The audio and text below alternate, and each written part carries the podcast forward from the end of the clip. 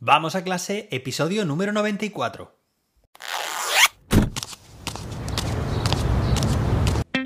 Soy José David, maestro, formador de docentes y creador de contenidos. En este podcast te cuento reflexiones, aprendizajes y recomendaciones mientras voy a clase para que tú también puedas mejorar la tuya. Hoy es jueves, día 26 de mayo de 2022. Hoy voy a dedicar este episodio a todos y todas las oyentes, estáis ahí al otro lado escuchando, intentando aprender y esforzándoos por mejorar vuestras clases para hacer que en vuestras sesiones haya experiencias de aprendizaje para vuestro alumnado significativas, relevantes, motivadoras, atractivas. Muchísimas gracias por hacerlo así, por esforzaros. Y ese es el camino. Enhorabuena. Hoy tenemos un episodio muy interesante porque os voy a contar cómo hago clases de matemáticas en el patio y cómo dos alumnas me han sorprendido con algunas actividades o algunas propuestas que yo no tenía contempladas y me van a ayudar también a hacer clases de matemáticas extra en el patio. Pero antes de nada, bueno, pues me gustaría contarte una anécdota. Y es que he empezado este episodio hablando o dándoos las gracias. Pues precisamente tengo una nueva función que he activado en mi canal de YouTube, que se llama el Gracias. Es un botón nuevo que encontráis debajo de cada vídeo. Se llama Gracias, tiene forma de corazón, en inglés es Super Thanks, y es una forma nueva de poder apoyar a los creadores de contenidos. Sabéis que, la creación de vídeos en YouTube, el llevar un canal de YouTube, no es nada fácil, requiere mucho tiempo y creo que el tiempo es un recurso muy apreciado y muy limitado por todos los docentes. Así que una buena forma de apoyar, en este caso a mí o cualquier creador de contenidos, es haciendo clic en ese botón de gracias o de super gracias. Es mucho más que un like, es mucho más que suscribirte a un canal. Es dar las gracias. ¿Cómo? apoyando el canal con un importe económico que puedes decidir. Y de esta forma hacemos que los canales de YouTube sean sostenibles en el tiempo. Esto lleva pues tiempo, lleva un esfuerzo, lleva también, te lo puedes imaginar, ¿no? Una, una filosofía de, de vida, comprar también equipamiento y bueno, este tipo de ayudas vienen geniales. Así que, super thanks, muchas gracias. Hoy os voy a contar cómo hago clases de matemáticas en el patio. Esto en realidad lo empecé a hacer ya el año pasado, con todo el tema de la pandemia. Era mucho más adecuado, ¿no? Y sigue siendo todavía mucho más adecuado hacer clases en la medida de lo posible al aire libre, en el patio. Más ventilación, oye, nos movemos, actividad física. Son clases de matemáticas o de cualquier otra asignatura, porque esto lo vas a poder extrapolar a cualquier otra área. Son clases mucho más saludables y mucho más activas por ejemplo, cuando trabajábamos las fracciones, yo daba en papel, un trozo de papel, daba a cada alumno una fracción distinta. Imaginad, a uno le tocaba un medio, a otro un tercio, un cuarto, dos quintos, cinco novenos. Y era tan sencillo como diseñar esa clase con actividades para cubrir una serie de objetivos. Por una parte, identificar las partes de una fracción, numerador y denominador. Y de esta forma podemos empezar a crear actividades dinámicas rápidamente que den un paso, un salto o que se desplacen hasta esta posición o el primero que llegue, quienes tengan como denominador 4, quienes tengan como numerador 3. Luego también pasamos a la comparación de fracciones. Primero en grupos, grupos reducidos, que se compararan las fracciones y que se ordenaran ellos, cada uno representaba una fracción, la fracción que le había tocado, de mayor a menor o de menor a mayor. De igual forma, lo hacíamos con todo el grupo.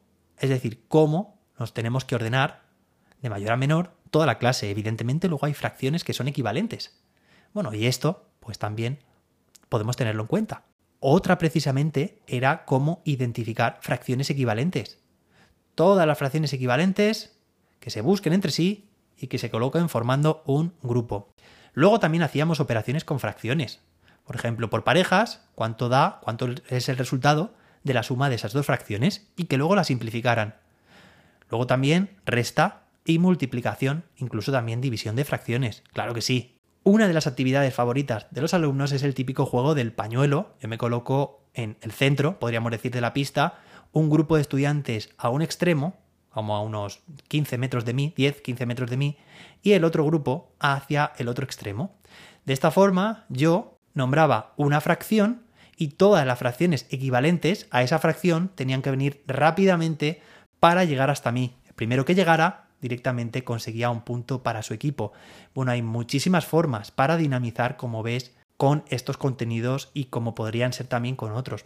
Pero la semana pasada estaba en el patio con unas alumnas de quinto, a, que por, a quien por cierto les gusta mucho Minecraft, este juego que me han contado muchísimas cosas y he aprendido yo de ellas, y me decían, bueno, que simplemente dibujando con el zapato en el suelo, bueno, tenemos un campo de tierra, bueno, pues marcando en la tierra, haciendo como una especie de calculadora, un tablero con números, operadores, coma decimal, cómo poder, estábamos el otro día pues calculando áreas de figuras planas, área es igual a base por altura, o base por altura partido por 2, o bien también pi por el radio al cuadrado para el círculo. Entonces, como todos estos símbolos y elementos estaban representados como en un tablero, pero imaginad que está dibujado sobre el propio terreno, y, nada, y me proponían que practicáramos así el cálculo de áreas. Por ejemplo, yo les, les decía o les dibujaba un triángulo, triángulo con base 3 y altura 5.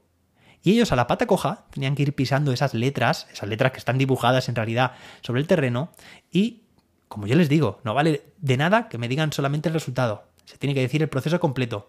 Así que a la pata coja, imaginad A igual, área es igual a B por H, base por altura. En este caso, si es un triángulo partido de 2, pues entre 2 igual, y creo que había dicho 3 y 5, pues 3 por 5 entre 2 igual al resultado. Tenían que calcularlo, bueno, todo lo que hemos dicho, como si llevara un paréntesis, ¿vale? La base y la altura, están en el numerador. Eso está genial.